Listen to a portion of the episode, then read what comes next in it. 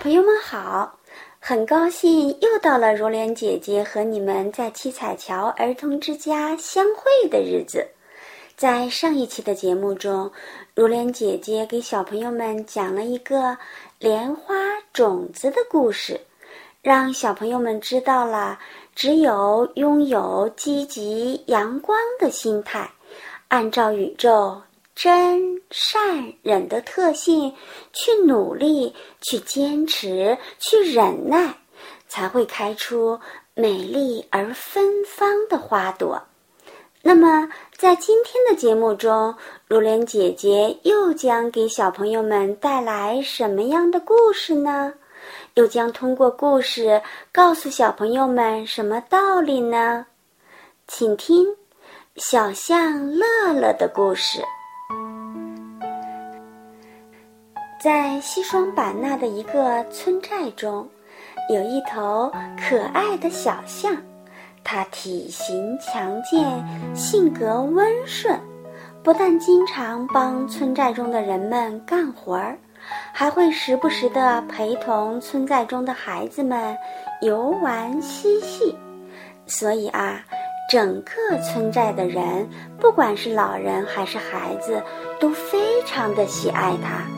而且啊，还因为它总是给大家带来高兴和欢乐，人们给它取了一个好听的名字——乐乐，并为它在村寨中建造了一间非常舒适漂亮的房子。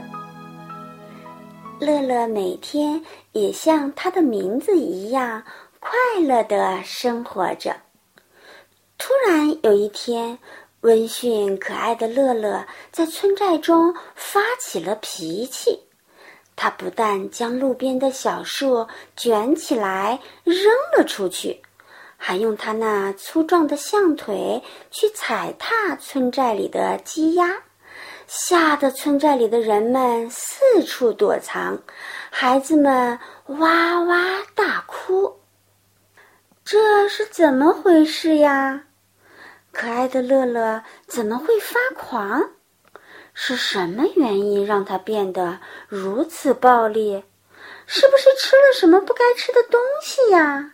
是不是生病了呀？可从外观上看，小象乐乐的皮肤及毛色都很正常啊，又实在是不像有什么病。可为何性情又会突然改变那么多呢？村民们议论纷纷，百思不得其解，既担心又害怕。这时，一位很有智慧的老爷爷站了出来，说道：“大伙别着急，都各自先回去忙吧。乐乐突然变成这样，确实很奇怪。”肯定是有什么原因，让我好好去调查一下再说吧。说完，老爷爷便沿着乐乐脚印消失的方向走了过去，最后来到了乐乐的家。老爷爷仔细看了看，回到家后仍然十分暴躁，不停地甩着鼻子的乐乐。轻轻叹了口气，然后悄悄地爬上了乐乐家旁边树林中的一棵大树。随着夜幕渐渐降临，乐乐家旁边的树林也渐渐变得一片漆黑，除了偶尔的虫鸣声，周围静悄悄的。就在老爷爷。准备下树回家时，一群穿着黑衣、蒙着脸的强盗，从四面八方慢慢聚集到了乐乐家旁边的树林中。原来，因为乐乐家在村寨的边沿，周围的树林僻静而隐秘，晚上基本没有人过来。所以这些强盗便将乐乐家旁的树林作为了他们联络的地点。最近啊，接连着好几个晚上都聚集在这里，商量抢劫的计划，比如如何破坏村民的门窗，如何入室进行抢劫，如何逃走，遇到有人发现抵抗时要如何去杀人灭口，等等等等。心思单纯的小象乐乐，就是因为这几天连续的听了这些内容残暴的言语，心里受到了这群恶人言语的影响，所以才导致性情大变，变得暴躁，变得狠厉。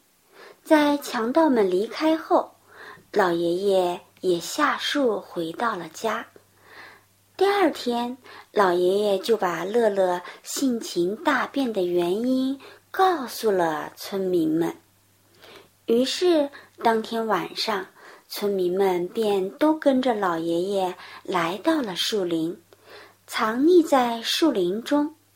当这些强盗再次聚集商量时，大伙儿点燃了火把，将这些强盗都抓了起来。并将他们都送到了官府。抓走了这些强盗后，村民们为了让乐乐恢复善良的本性，纷纷主动跑到乐乐家，聚集在乐乐家周围，对着乐乐说一些友好、善良、鼓励的话，还当着乐乐的面。做一些互相帮助的好事。经过一段时间后，小象乐乐逐渐平静了下来，也恢复了以前温顺的性格。村寨里又重新响起了人们欢快的笑声。故事听到这儿，我想，亲爱的小朋友们。应该也从故事中明白了什么叫“近朱者赤，近墨者黑”。这也就是为什么古代孟母要择邻而居，因为我们人啊，很容易受周围环境潜移默化的影响，特别是你们小朋友更是如此。就比如。当你的父母或接触的朋友性情温和，你会发现你在与他们相处时也会很温和。当你的父母或周围的朋友性格暴躁，你可能在与他们交往时不自觉的性格也变得十分暴躁。《三字经》开篇就说。人之初，性本善，也就是说，我们的心灵原本都是纯洁美好的，就像是一张白纸，我们画上去什么就会是什么。当你画上去美好，它就会呈现出美好。当你画上去丑陋，它就会展现丑陋；当你画上去黑暗，它就会充满黑暗。亲爱的小朋友们，你们知道吗？其实你们现在玩的游戏、看的电视、听的音乐、学的课本，几乎都充满了暴力、色情和谎言。你们在不知不觉中已经被这种恶劣的环境给污染、毒害了，所以啊，你们在父母长辈面前会无所顾忌的骄纵，会不自觉的一切以自我为中心，甚至把自私自利当作是理所当然。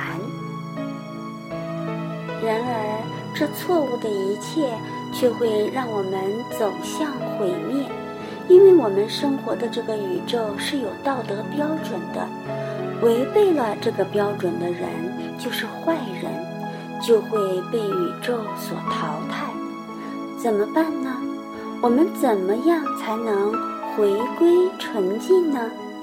在这儿，如莲姐姐啊，告诉小朋友们一个秘诀：要想回归善良本性，那就要像小象乐乐那样，选择吸取正的能量，树立正确的道德观念，摒弃不好的思想，用宇宙特性真善忍的标准去规正自己的行为举止。